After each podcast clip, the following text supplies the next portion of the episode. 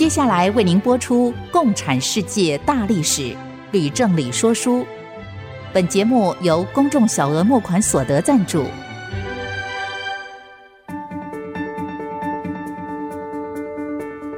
共产主义的兴衰影响近两百年来的全球局势。认识共产主义，才能掌握二十一世纪的国际发展。全球视角，大历史观点。欢迎收听《共产世界大历史》，吕正理说书。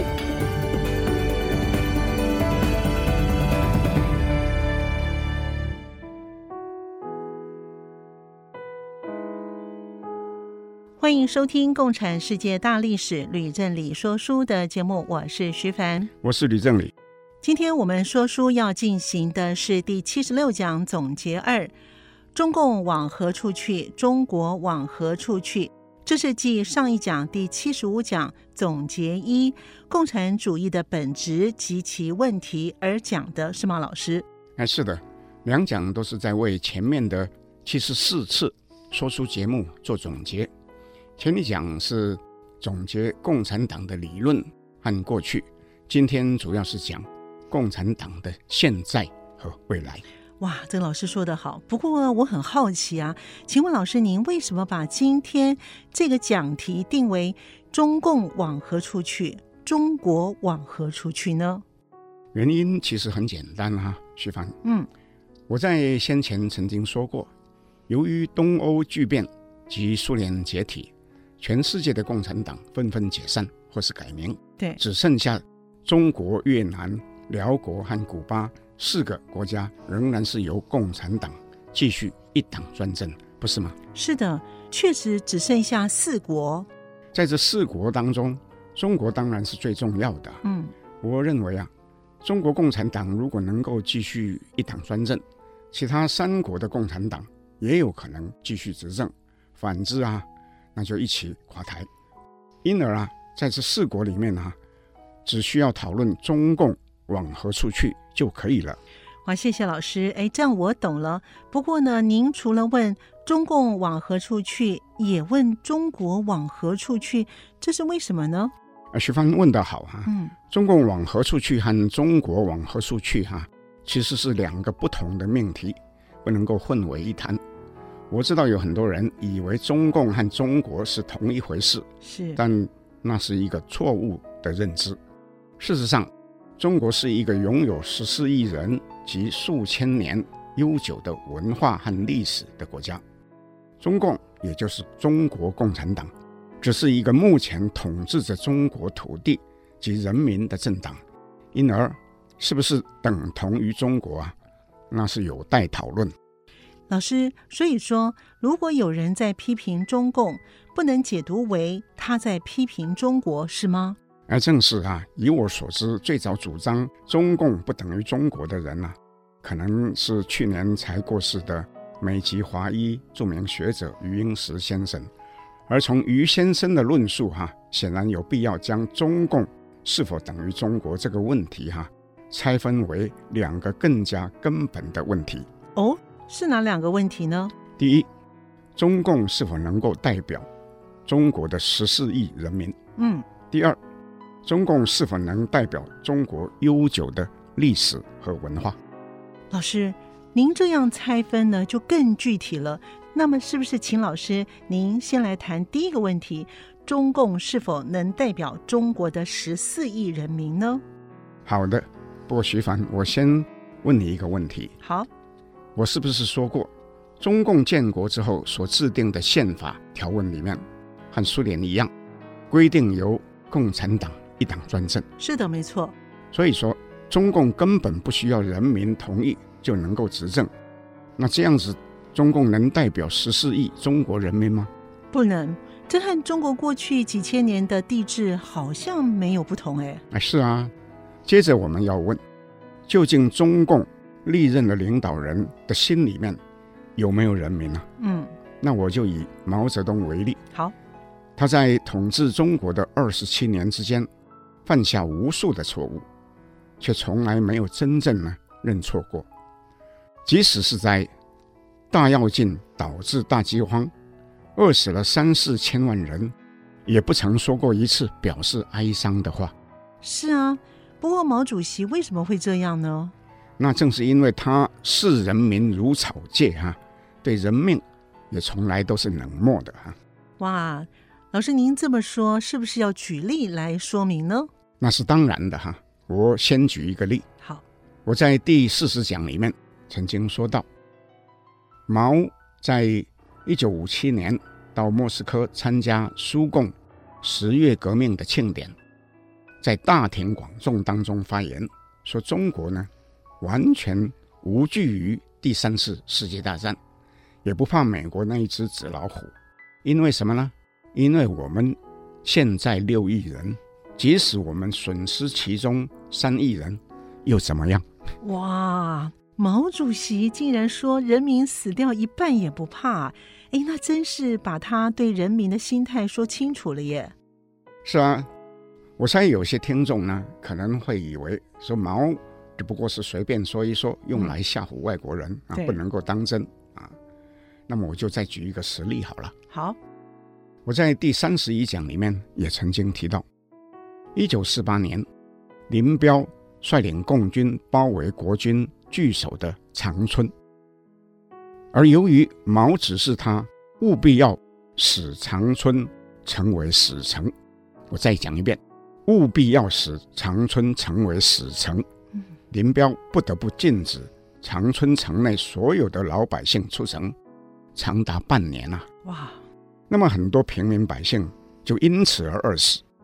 那根据台湾著名的作家龙应台女士所写的一本《大江大海》，一九四九，嗯，估计呢饿死的人数从十万到六十五万，取其中就是三十万。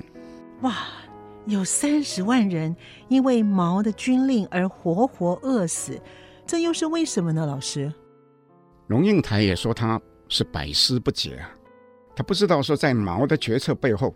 啊，究竟是什么样的思想啊？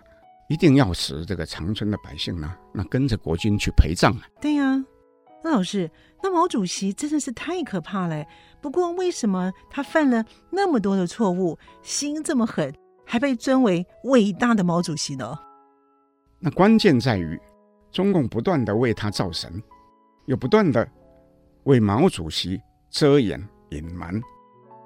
但是呢，毛所犯的错误实在是太多，中共也知道没有办法隐瞒全部，所以曾经在一九八一年发布一个关于建国以来党的若干历史问题的决议，简称呢叫做决议啊。那里面宣称毛确实是犯了严重的错误，但是除了文化大革命以外，哈，对于毛一生中发动的其他十几次大规模。恶质的政治运动啊，几乎都不提，而最后的结论是什么呢？嗯、是毛的攻击是第一位，错误是第二位的。那么其中又说，今后仍然要高举毛泽东思想。老师，中共为什么不说实话呢？那这就必须说到邓小平了。哦，怎么说？当那个决议开始起草后，邓小平曾经好几次亲自参加。起草小组的会议，并且只是说，毛泽东思想这个旗帜呢丢不得，丢掉了这个旗帜，实际上就否定了我们党的光辉的历史。当时叶剑英也发言说，苏联人迁了史达林的墓，我们就对毛泽东来一个鞭尸，这不就刺激人民提问：社会主义呢，究竟对在哪里呀？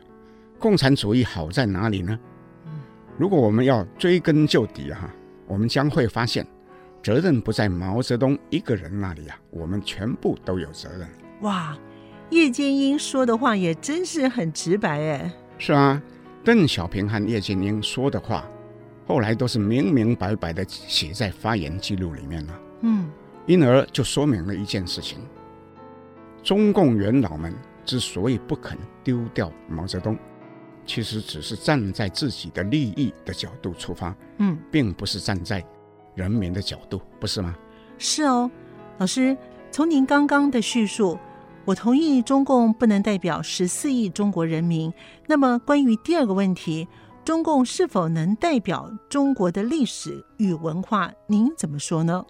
这个问题呢，就更容易回答了。哦，怎么说？以文化大革命为例，嗯，当时毛鼓动红卫兵破四旧立四新，在全国各地砸毁庙宇古迹，又没收烧毁古书古文物，把各大学里面的饱学教授关到所谓的牛棚黑帮大院里面。那么在此之前，又粗暴地废掉了繁体字，改采粗鄙无文的简体字。如果说这些被践踏的不是历史文化，那什么才是历史文化？中共怎么能够代表中国的历史文化呢？嗯，有道理。不过，中共不是承认文化大革命是错误的吗？承认错误其实只是表面啊。我可以断言哈。只要中共继续把毛泽东的画像挂在天安门上，文化大革命的余毒就永远没有办法清除。更直接的说，只要中国继续由共产党一党专政，中国的历史文化就没有办法保存。谢谢老师刚才的说明哦，先休息一会儿，马上回来。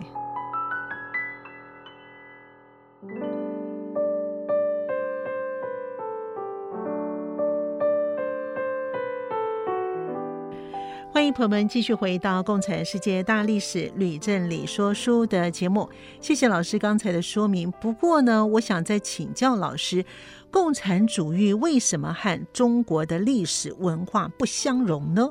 很高兴徐凡问了一个更关键的问题啊。嗯，中国的历史文化大抵来说呢，是在探讨人生的哲理、道德、宗教等等的问题。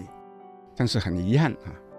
马克思和恩格斯在《共产党宣言》里面却宣称，共产主义要废除永恒的真理，他要废除宗教道德，而不是加以革新。诶，他们为什么要这么说呢？徐凡，这就要回到《共产党宣言》里面那个错误的预言，其中说，在无产阶级的统治之下，人对人的剥削将会消失。民族对民族的剥削也会消失，是不是？不错，历史已经证明那是大错特错了。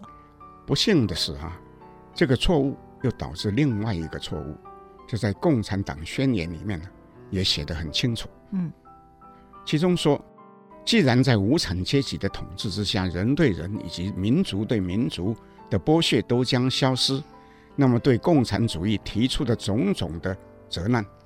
都已经不值得讨论，所以说呢，不论是永恒的真理，或是宗教道德，都不必要，也不必革新，都可以废除啊。哦，老师，我原先以为呢，无神论是从马克思的唯物史观发展出来的，不知道竟也是共产党宣言里从错误的假设而得出的错误结论呢。是啊，这也解释了在斯大林、毛泽东，还有像。红色高棉的坡布所统治的共产世界里面，为什么会那样的恐怖？老师，刚才您说邓小平呢，只说了一半，是不是？请您继续评论他的功与过呢？好的哈，没有人能够否认，邓小平在文革之后复出，拨乱反正，又主导中国的改革开放，对，奠定了中国经济发展的基础，是对国家。及人民做出极大的贡献啊！可是我必须说，邓小平所犯的错误也不小。诶，为什么呢？邓小平有什么错吗？邓小平的问题是从年轻的时候就接受了马列主义，却不知道其中错在哪里，因而自始至终被所谓的四个坚持所禁锢。老师，关于您说的四个坚持啊，我猜啊，很多听众啊跟我一样都忘了，请问是什么意思呢？四个坚持就是必须坚持社会主义道路，坚持无产阶级专政，坚持共产党的领导，坚持马列主义毛泽东思想。哇，很死硬的共产党教条哎哎，可是没什么道理啊。而邓小平又认不清。中共不等于中国啊。我刚刚说到他为毛泽东遮掩过错呢，呃，原因就在这里。嗯，请问老师，您对六四事件又是如何的看法呢？邓小平在六四事件所犯的错误，同样是由于不明白中共不等于中国。从他在一九八六年学潮的时候拒绝学生的请愿，到罢黜了胡耀邦就已经错了；再到四二六社论把学生请愿定调为暴乱，又罢黜了赵子阳，对，最后更下令出动坦克跟军队以镇压天安门的学生，那更是一错再错，却自以为是解除了国家翻覆的危险。那邓小平不正就是害怕中国像后来东欧一样发生巨变，更怕像苏联一样解体吗？但是徐凡，我问你，嗯。东欧巨变的结果是什么呢？东欧巨变的整个过程就是民主化啊，各国全部放弃共产党一党专政，而采行了多党制，不是吗？不错，而且变革大多是成功的，虽然走过颠簸的道路，最终都脱离了社会主义的僵化体制跟贫穷。后来苏联解体，邓小平又批评戈巴契夫就是因为同时进行。经济及政治改革，所以失败。但是我同样要指出，假如你只站在共产党的利益角度来看，那自然可以批评戈巴契夫是一无是处。嗯，可是你如果是换成站在苏联各加盟共和国的人民的角度来看，那戈巴契夫至少大部分是成功了，是有贡献的，不是吗？是，老师说的是。那我也曾经指出。戈巴契夫如果不是犯了很多不必要的错误，苏联的改革开放其实会有更好的结果。总之呢，以结果论，邓小平在整个事件当中，并不是拯救国家于危亡，而是丢掉让中国完全改头换面的机会。如果他在处理天安门的事件的时候，能够改采稍微缓和一点的办法，在后来也不至于完全斩断了。中国仿效东欧国家进一步推动政治改革的机会。坦白地说，中国今天虽然号称崛起，但由于始终是没有办法进行政治改革，其实只是问题越来越多，越来越大。老师，我不明白您为什么说今天中国虽然号称崛起，其实是问题越来越多，越来越大呢？那是因为。在后来江泽民及胡锦涛的时代，中国虽然因为经济快速成长，国民所得啊，也就是 GDP，在两千零一十年一举超越日本而位居全世界第二，因而自认是大国崛起。可是，在以刘晓波为代表的许多知识分子的眼中，却是大国沉沦啊！最讽刺的。是刘晓波，正是在二零一零年荣获诺贝尔和平奖，对，当时却是被关在牢狱中，没有办法去领奖，嗯，并且一直被囚禁到死。刘晓波先生的遭遇啊，不但是他个人的不幸，也是中国的不幸。不过，我想请问老师，刘晓波他为什么认为中国是大国沉沦呢？那是因为中国在前面所讲的二十几年当中。出现了种种的丑恶面相啊，是什么样的丑恶面相呢？老师，最根本的就是由于一党专政，所以立法跟司法都不能独立，那就成为社会不公不义的主要根源。我举一个例子，中共常常自夸集权体制效率最高，但我必须说，效率高是一把双面刃，虽然能做好事。更容易做坏事，例如共产党要拆你的房子，要你让出土地，要炮制冤假错案，要包庇集体犯罪，哪一样不是有效率啊？嗯，真是太有效率了。老师，除了立法司法不能独立导致的许多问题之外，中国还有什么的大问题呢？那就是一定要谈到贪腐了。哦，不过我必须先说，这个世界上。没有一个国家没有贪腐。嗯，问题是由于共产党权贵资本主义的系统性集体贪污。中国官员贪腐的情况比任何一个国家都要严重得多。嗯，比如说，一个小小的村党委书记就能够搜刮到几千万人民币，甚至上亿的财产。哇！而到最高的层级，像前不久被揭发的中共中央政治局常委周永康，贪腐竟然达到了千亿以上啊！哇！那其他我就不细说了哈。听众们如果有兴趣知道详情，我推荐您去买一本由一位出身中国大陆、现在居住在美国的学者叫裴敏欣先生他所写的一本《出卖中国》。哇，谢谢老师的提供，哎，我一定要去买一本，好好来拜读一下。好，除了贪腐，在中国发生的种种丑恶面相还有很多，例如拐卖妇女。儿童的案件啊，非常的猖獗，黑心厂商坑害消费大众，例如卖假药，在婴儿的奶粉当中呢掺毒，还有社会群众集体抗争的事件多到政府不敢公布等等，那我就不再举例了。不过有一件事还是不能不说啊。哦，那是什么事呢，老师？这就是中共对于宗教和少数民族的迫害，因为这牵涉到国家的最高领导人。那么说到这里，我就必须回来说无神论，因为无神论其实也是中共为了要排除对共产党绝对统治的威胁，以巩固他的政权的一种工具。哇，好极了！我相信我们的听众里面呢，也有很多人呢有宗教的信仰，必定呢是关切中共如何来利用无神论来迫害宗教的。那我就回溯一下历史。好，中共在一九四九年建国之后。佛教、道教、天主教、基督教和伊斯兰教等五大宗教都被管控，只能够进行有限度的活动，而其他各种形式的宗教团体都被认定是迷信，一概禁止。而遭到迫害最严重呢，那就是西藏。是啊，达赖喇嘛呢被迫逃亡印度，文革期间，班禅喇嘛呢被关在秦城监狱里。喇嘛的寺庙呢，大多都被砸毁了。文革后，邓小平虽然是宣布要落实宗教自由，实际上五大宗教的发展仍然是有限。可是这时候，中国大陆却出现另一个更值得注意的现象。诶，什么现象呢？老师？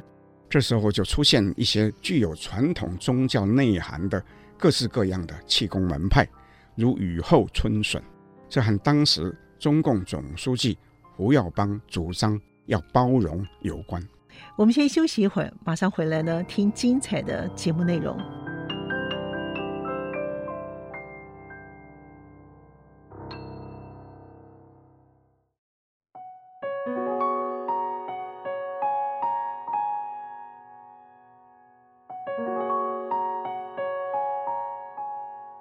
欢迎朋友们继续回到《共产世界大历史吕正理说书》的节目。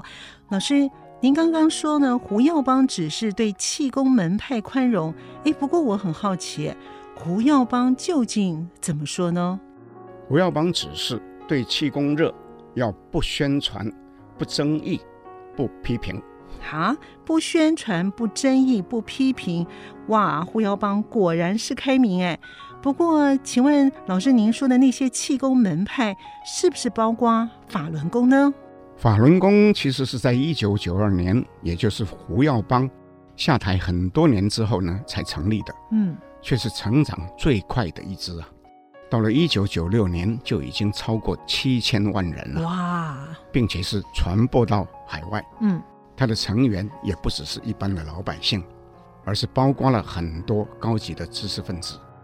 不过，由于发展太快，凝聚力又很强，这就使得中共总书记江泽民惊慌失措，又转为深恶痛绝，因而，在一九九九年下令取缔法轮功，逮捕了法轮功的学员，判处劳改、再教育、刑求，甚至被判死刑啊！哎，老师，还据说有许多法轮功学员在死后，甚至有在生前就被摘取器官，供贩卖作为移植之用，是吗？徐凡，我先不回答你的问题，而先从一个大数据的现象说起。好，从两千年，也就是江泽民下令镇压法轮功的第二年起，在中国大陆进行各种器官移植的手术的数目，突然就成爆炸性的成长。很多外国人从欧美国家、日本、台湾以及南韩蜂拥赶到中国，目的是为了要换心、换肝、换肾，或是换眼角膜。他们通常要付二十几万到三十万人民币的高额费用，而且平均只要等两个礼拜。哇，哪有这么快的？是啊，这和在欧美国家一般病患要等两三年还不一定等到哈，嗯，就形成强烈的对比。那么这只有一个解释，就是器官并不是出于自愿捐赠，而是来自大量的死刑犯，或是非法被处死的人，而中国的政法、军、警、医等机构必定都涉入其中。哦，老师。您是说，中共的地方政府、法院、军队、警察以及医院都涉入其中？正是啊，并且涉及庞大的商业利益。因为据估计，从两千年到两千零一十五年之间呢、啊，有大约一百万人呢、啊、获得移植。哇，在十五年之间，有一百万人获得移植啊！是啊。不过，在二零一五年之后，由于中共当局受到国内外的巨大压力，不得不喊停，到中国去换肝换肾的外国人才急剧的减少。哇，怎么会有这么恐怖的事啊？真的是既野蛮又可耻哎！徐帆说得好哈、啊，被摘取器官的人当然未必都是法轮功学员，嗯，也有可能是其他的死刑犯。或是无辜的人，至于是不是有一部分人在生前就被活摘器官，坦白说，我不能确定，只能说，如果真有其事哈，那就是更加野蛮可耻。不过，老师，您认为强摘器官也是江泽民下令的吗？我也必须很诚实的说，我不能确定。不过，这样大规模的集体犯罪，如果没有上面点头默许。我认为是不可能发生的，因而我认为将来历史家必定要把这件事记在江泽民的头上。老师说得好，这在呢中国的文明历史呢，确实是很大的一个污点。那么讲完了这些，我们就接着来讲习近平。哇，太好了，终于讲到习大大了，听众们呢一定都很有兴趣知道。不过我要先说一件事，在六四事件之后。邓小平知道国际局势不利于中国，因而曾经很多次告诫江泽民跟李鹏等人，说要韬光养晦，意思是暂时不要去跟西方国家争胜，而要等到将来蓄积足够的力量，才能够开始在国际间发声。所以江泽民和胡锦涛是不是都谨遵邓小平的训示了呢？老师，确实是如此啊。嗯。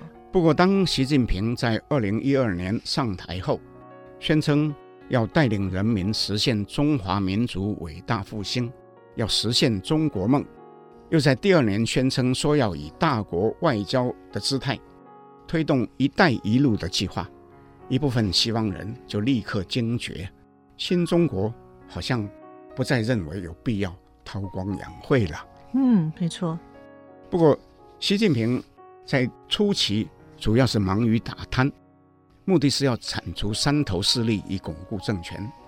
到了后来，对欧美、对日本、台湾以及其他周边国家，就明显的转为强硬啊，被认为是战狼外交。请问老师，我不明白什么叫做战狼外交？哎。战狼外交指的是用一种霸凌、恐吓或是胁迫式的外交，例如在南海主张所谓的九段线，又在一些岛礁上面扩建人工岛以及军机跑道，引起周边澳洲、越南、菲律宾等国家的抗议，还有美国的指责，对台湾也加强文攻武吓跟渗透颠覆，与日本的摩擦也急剧升高，又恫吓部分欧盟国家，说不准和台湾交往等等。那老师，请问习近平在国内他如何施政呢？徐帆问得好，习近平在国内所有的施政被认为已经偏离了邓小平的路线，而在向毛泽东看齐。比如说，为了要巩固一党专政、一人独裁，中共在二零一七年召开十九大的时候，将“党领导一切”呢写入党章，又在二零一八年由人大通过决议。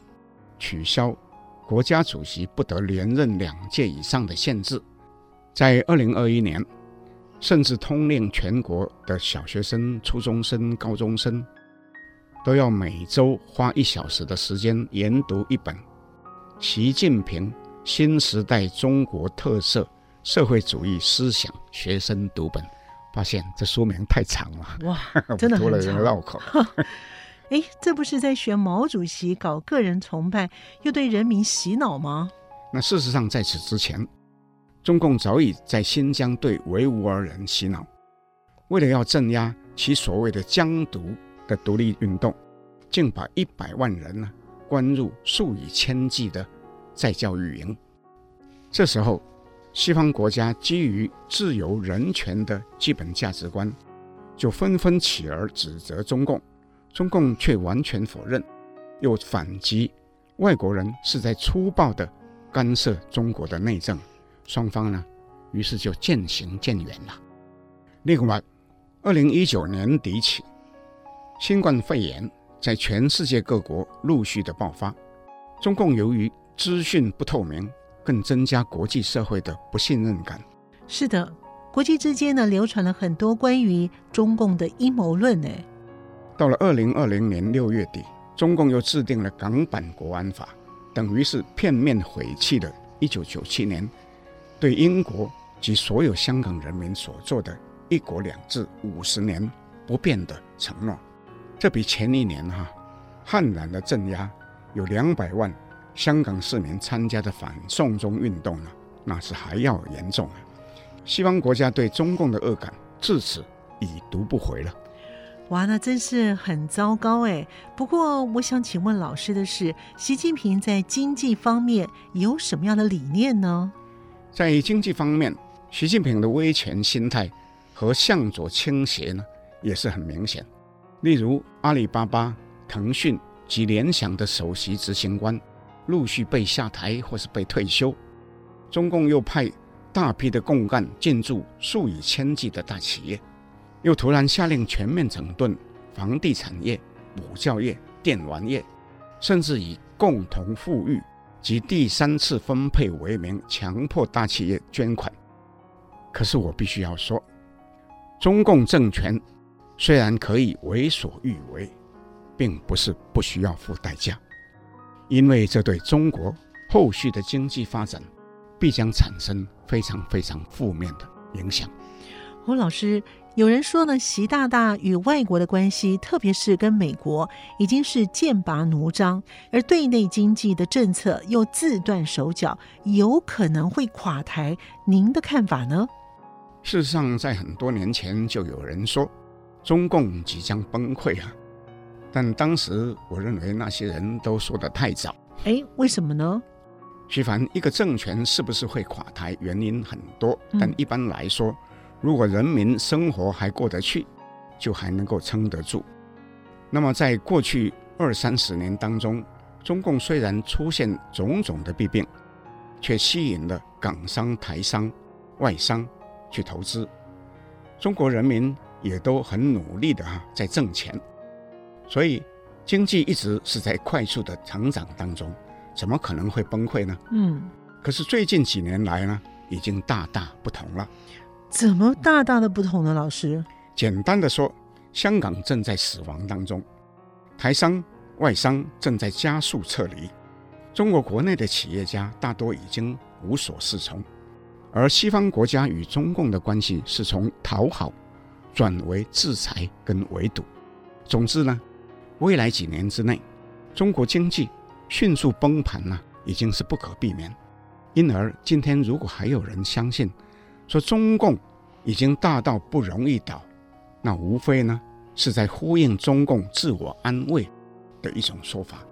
我相信呢，中共必定是会垮台，而且是为期不远的。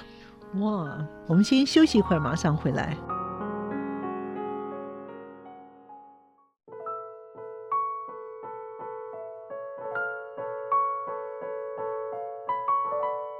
欢迎朋友们继续回到《共产世界大历史李正理说书》的节目。老师，您刚刚说中共垮台为期不远，哇！中共如果真的垮台了，那么中国十四亿人民该怎么办呢？许凡，你这一问，我们就可以回到我们本讲的主题，来讨论中共往何处去，以及中国往何处去。嗯，而这看起来虽然是两个问题，其实只是一个问题的两面。哦，您为什么这么说呢，老师？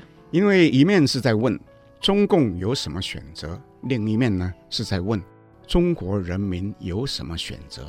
嗯，但是答案呢？都只有三种可能，那三种可能啊？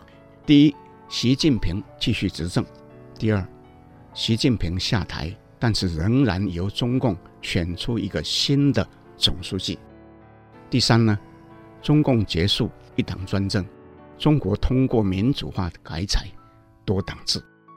我同意老师您说的不错耶。不过，请问老师，中共和中国人民应该如何做选择呢？我也直接说，不论从哪一面看哈，第一种和第二种可能都不是答案，嗯，只有第三种是正确的选择。哦，这又是为什么呢？我就直接说了哈。好，中共正在筹备年底之前要召开二十大，时间还没有确定，结果如何自然也尚未可知。不过我可以断言，习近平如果顺利修改党章而连任第三次总书记。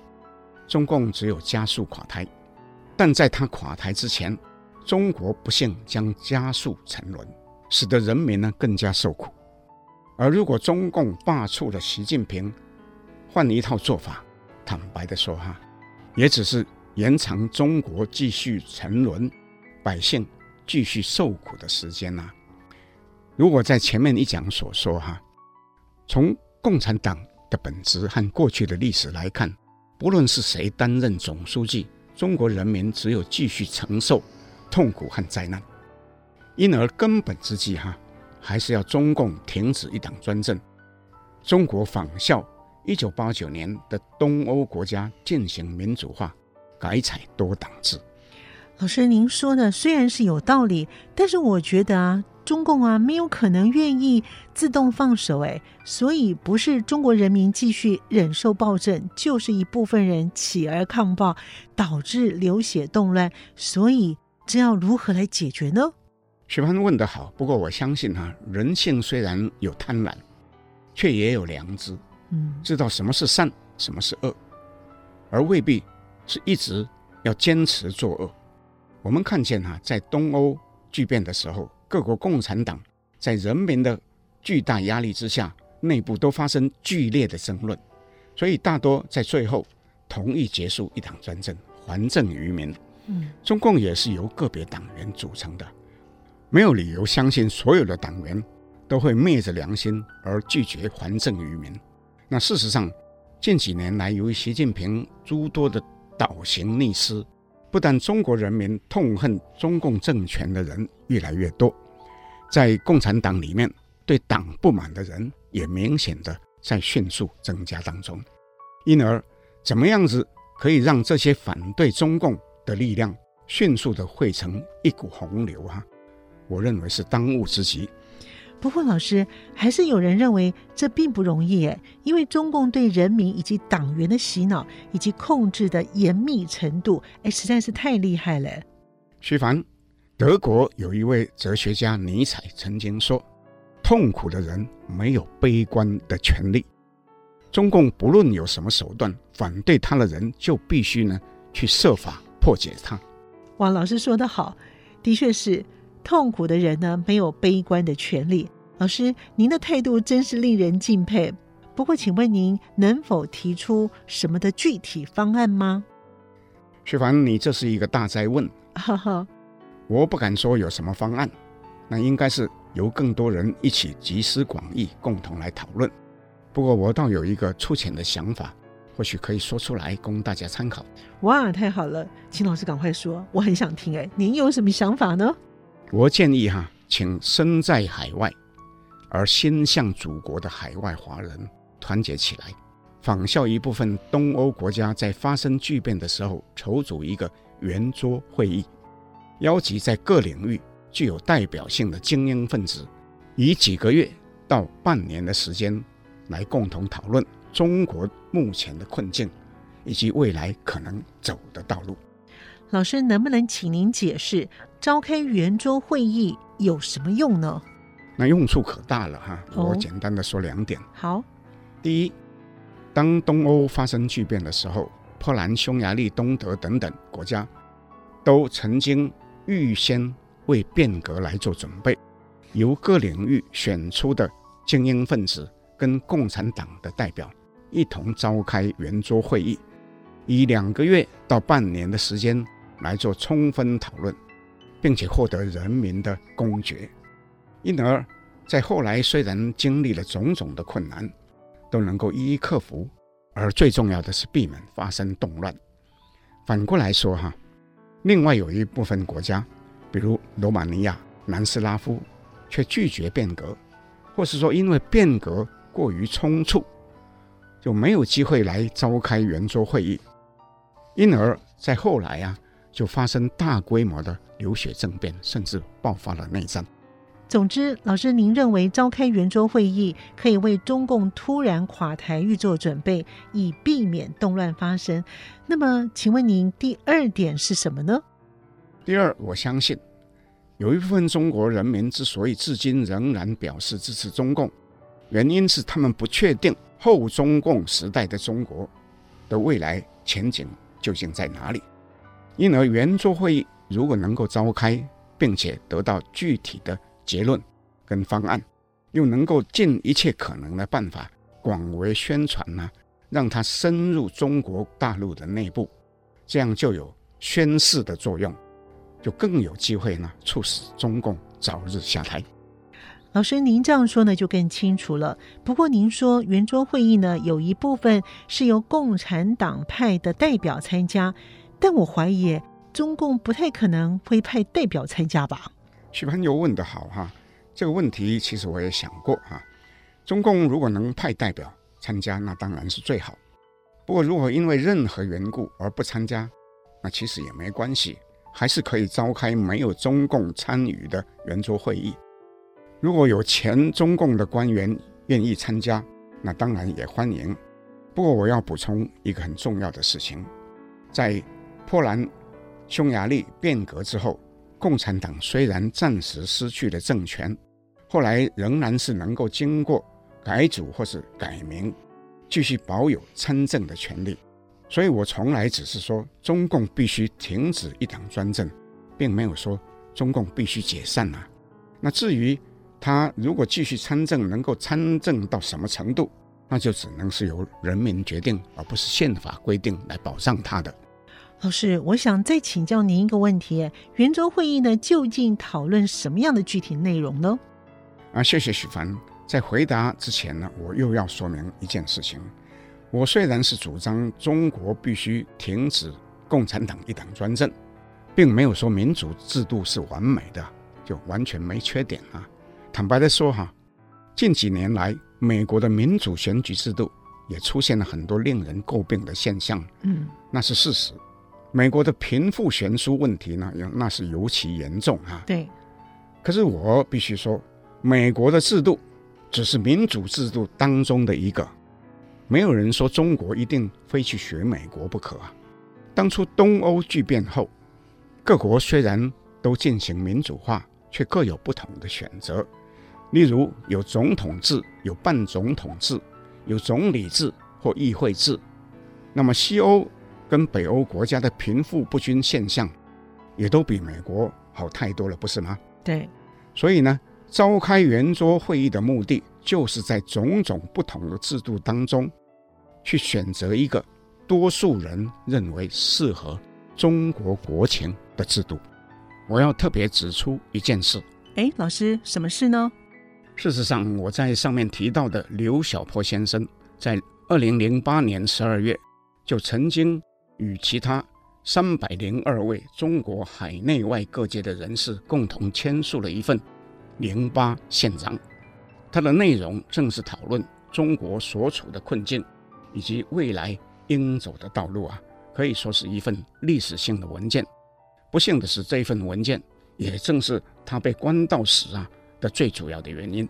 我认为啊，将来如果有圆桌会议来召开，应该要把《零八宪章》啊列为必要的参考文件之一。哇，谢谢老师完整的回答。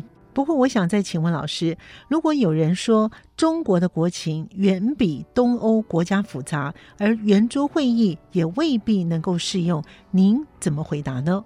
坦白说，我不觉得有什么复杂的问题，没有办法在圆桌会议里面讨论啊。哦，关键只是在于与会的代表究竟有没有足够的代表性，嗯，有没有足够的善意，有没有互相包容的心。那么看事情能不能看得远？那么例如，如果有人提出，那中国太大太复杂，是不是应该采取联邦制或是邦联制？那当然可以讨论啊！诶，这倒是诶。如果有人主张应当让西藏或是新疆独立，是不是也要讨论呢？那不但是要讨论，还要有西藏跟新疆的代表参加。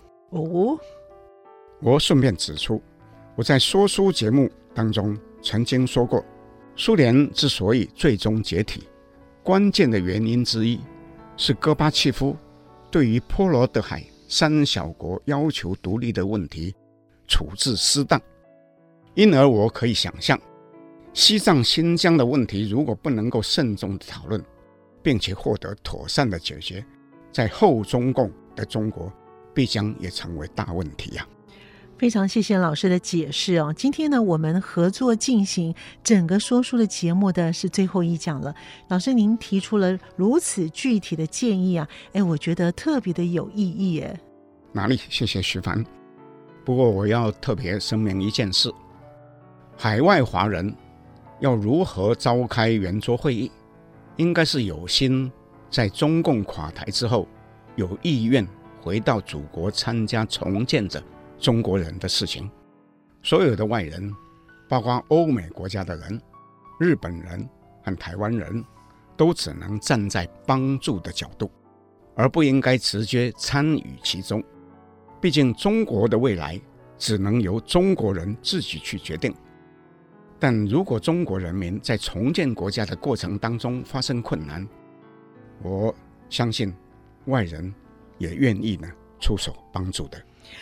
汪老师这句话呢说的太好了，但是呢，我们今天的说书节目呢就到此为止喽。不过呢，在整个的节目结束之前，老师跟我还是要重复的提醒我们的听众朋友几件事情。首先，听众如果有兴趣购买收录本节目全部的七十六讲的有声书的 USB，请您在十月十五号之前完成预约以及订购汇款。另外。本节目的 Podcast 随选即听还是会继续在 IC 之音的网站播出，但是在九月三十号之后将会只留下十五讲，所以听众们如果不希望漏掉 Podcast 上面的哪一讲，务必请要播控尽早把它听完。再一次的提醒我们的听众朋友呢，吕老师呢将在九月二十四号星期六下午两点到四点，在清华大学望红馆二楼举办听众及读者见面会，在清华大学望红馆二楼举办听众以及读者见面会，欢迎有兴趣的朋友们也一样在 IC 之音的网页或是吕老师的脸书上找到连结，填写报名表。是的。非常欢迎读者及听众们踊跃报名参加我将在九月二十四号举办的见面会。我们真的非常感谢听众朋友呢这一段时间以来的支持跟收听，希望后会有期喽。是啊，我希望将来有机会呢，再跟各位听众呢在空中相见，谢谢，拜拜。明白过去，才能洞悉现在，展望未来。共产世界大历史吕正理说书节目由公众小额募款所得赞助播出。